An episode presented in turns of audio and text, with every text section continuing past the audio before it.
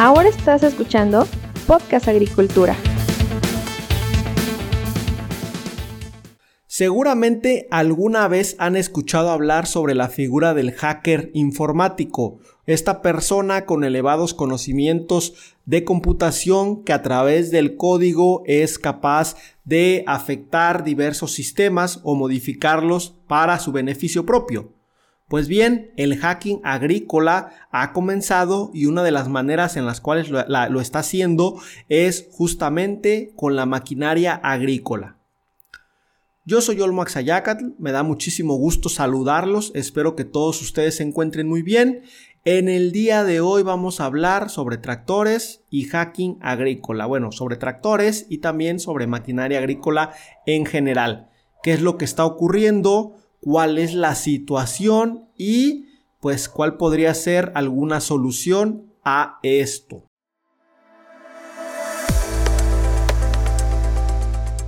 Como sabemos, tradicionalmente la agricultura no se podía considerar como un sector ampliamente tecnificado y de hecho al día de hoy todavía hay muchísimo margen de mejora en este sentido.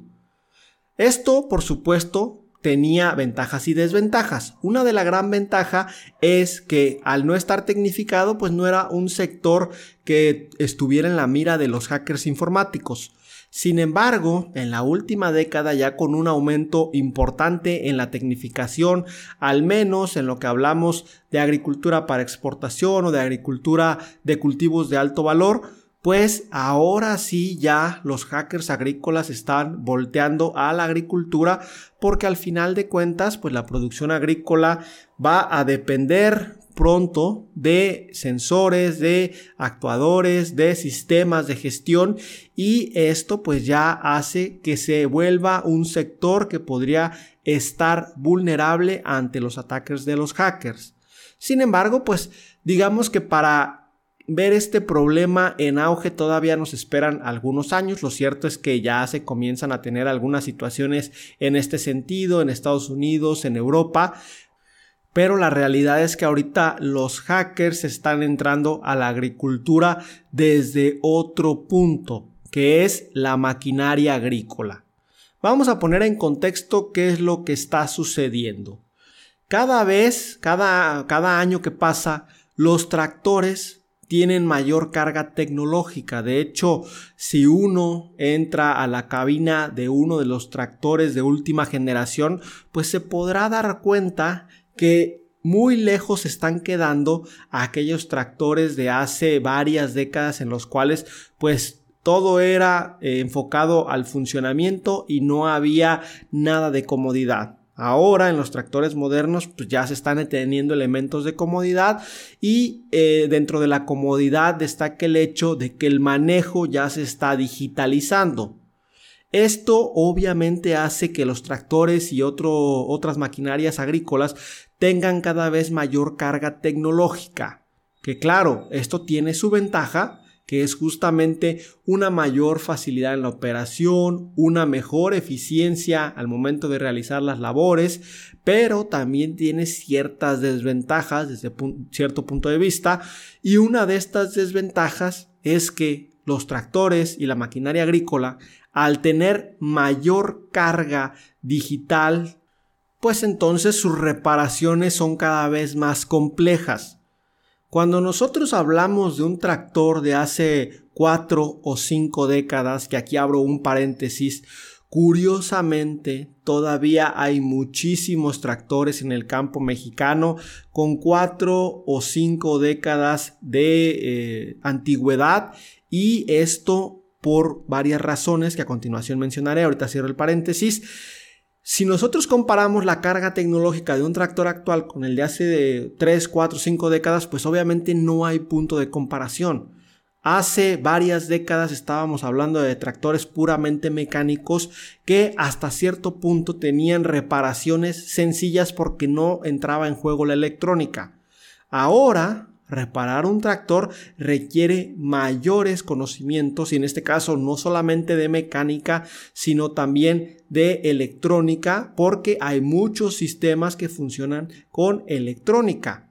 Entonces, ¿cuál es la situación? Bueno, los fabricantes de maquinaria agrícola están poniendo ciertos bloqueos a sus sistemas digitales, de tal forma que obligan a los agricultores a que las reparaciones se hagan con el distribuidor autorizado de la marca. Esto obviamente tiene un razonamiento que hasta cierto punto de vista es lógico y es, a ver, mi tractor tiene cada vez más carga tecnológica que difícilmente una persona que no está capacitada en ella la puede reparar. Entonces, si los agricultores van eh, a su taller de confianza de siempre a que reparen sus tractores, pues seguramente podrían dañar algún sistema electrónico.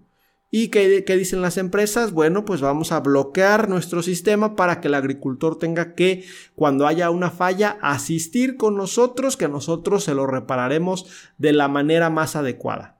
Obviamente, esto, como les comento, pues hasta cierto punto suena lógico. ¿Cuál es el problema? Pues el problema es que se le está quitando a los agricultores el derecho a la reparación de los implementos o de la maquinaria de los tractores que compraron y que son suyos y que por esto mismo pues deberían poder meterle mano a como gusten sin que el sistema los bloquee. ¿Y cuál es el resultado de esto? Bueno, pues muchísimos agricultores alrededor del mundo están buscando cómo hackear los sistemas para desbloquearlos y que le puedan meter mano ellos mismos o su misma gente. Entonces aquí entramos en un debate. El fabricante de maquinaria agrícola hasta cierto punto tiene derecho de bloquear sus sistemas porque al final de cuentas se trata de tecnología patentada que se protege y que por lo tanto pues no cualquiera puede meterle mano. Pero del otro lado están los agricultores que exigen su derecho a la reparación porque han comprado ese tractor o ese implemento o esa maquinaria y por lo tanto les pertenece y pueden hacer con ella lo que les plazca. Ahora, este debate no es exclusivo de la agricultura ni es nuevo. En el sector tecnológico de celulares, computadoras y demás dispositivos electrónicos ya viene dándose desde hace varias décadas. ¿Por qué? Pues porque justamente en algún momento Apple, la, gran empresa de dispositivos electrónicos, pues hizo esto mismo. O sea, los dispositivos de Apple siempre han sido difíciles de abrir porque son difíciles de reparar por una persona dueña de ese dispositivo o por alguien que no esté completamente capacitado. Eh, esta es la idea justamente, poner tan difícil la reparación que las personas o los dueños de los dispositivos prefieran enviarlos a centros autorizados de la marca para que ahí se los reparen o reemplacen.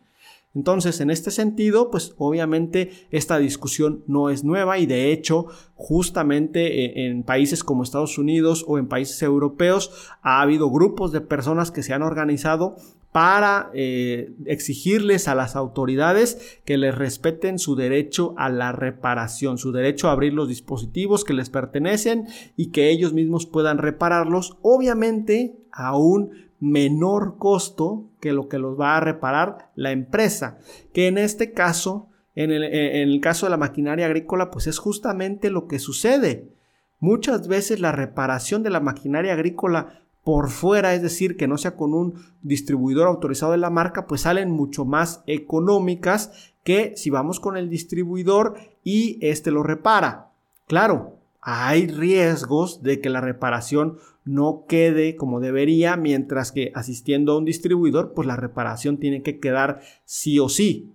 Sin embargo, pues esto ha llevado, como les comentaba, a que los agricultores y en especial en Estados Unidos se está dando muchísimo este caso, busquen soluciones para desbloquear sus tractores y ya sea poderlos reparar ellos mismos o llevarlos con algún mecánico de su confianza de toda la vida. ¿Qué es lo que está sucediendo?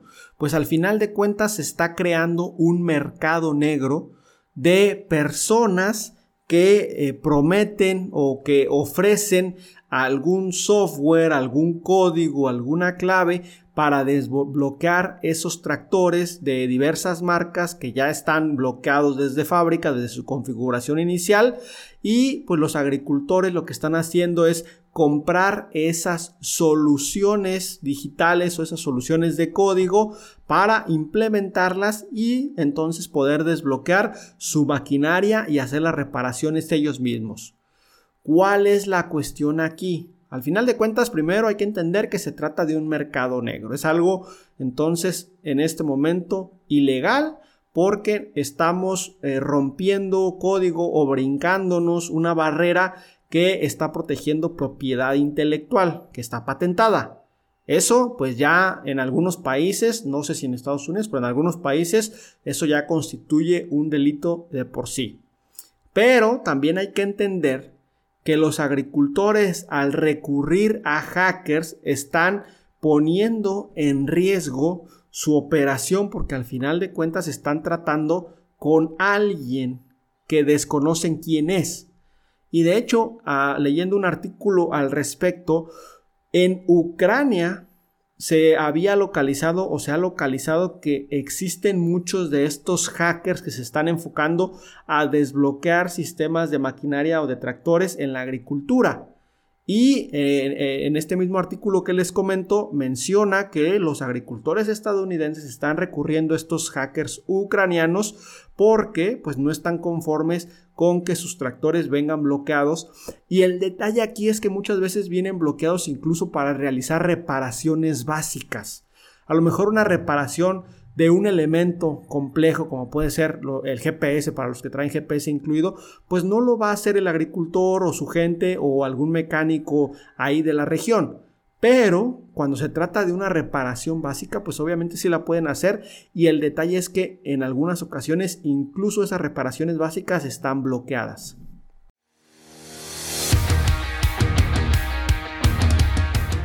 El mayor riesgo que tiene esta situación y que hasta donde sé al momento no se ha cumplido este riesgo, pero está latente y podría ocurrir en cualquier momento, es que los mismos hackers que están ayudando a los agricultores a desbloquear su maquinaria agrícola en algún momento tomen control de ella lo cual por supuesto puede ser bastante peligroso en caso de querer tomar control para hacer algún desastre o para echar a perder la cosecha, pero pues en, incluso en el menor de los casos en el que tomen control de la maquinaria para exigir algún rescate, algo que ya vemos a nivel empresarial en muchísimas industrias, por ejemplo en la industria de los bancos, en la industria de la comunicación, los hackers pues entran al sistema, ponen una cierta clave o lo bloquean y exigen un pago, de, un pago económico o últimamente en criptomonedas para que el sistema pueda ser liberado y la empresa pueda seguir funcionando.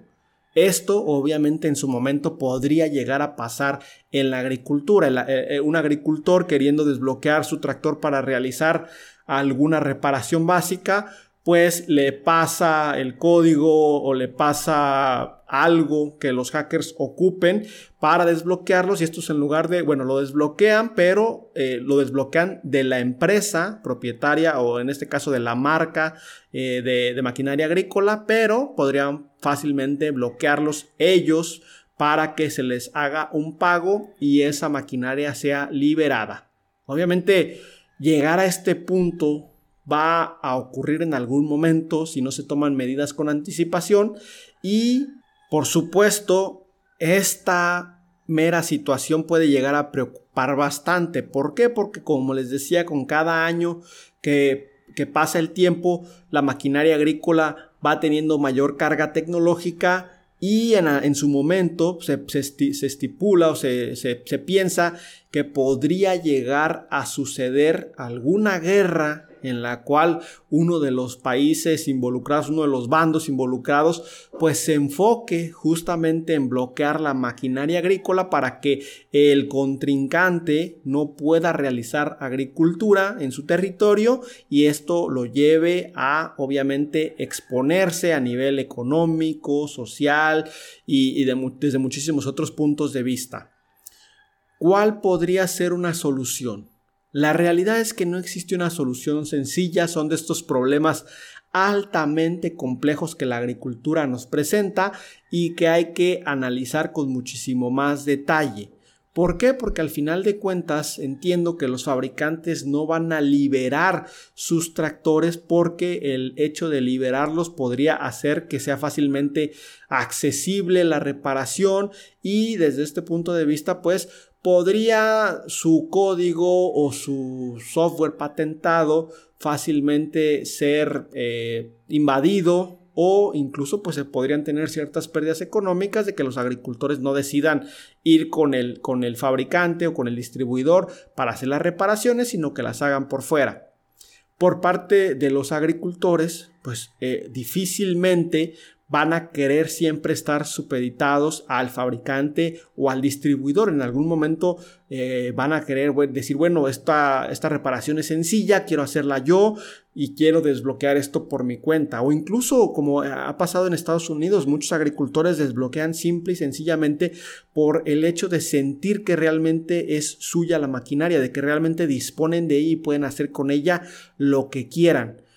Y seguramente ninguna de las dos partes va a ceder porque pues cada uno está en su derecho y encontrar el punto intermedio, el punto de equilibrio, no va a ser cuestión de que se llegue a un acuerdo entre ambas partes, va a ser cuestión de que la legislación, en este caso de cada país, se realice de manera adecuada y se pongan cláusulas, y se pongan eh, reglas y se pongan leyes, porque solo de esta manera vamos a poder evitar un posible problema de mayores magnitudes.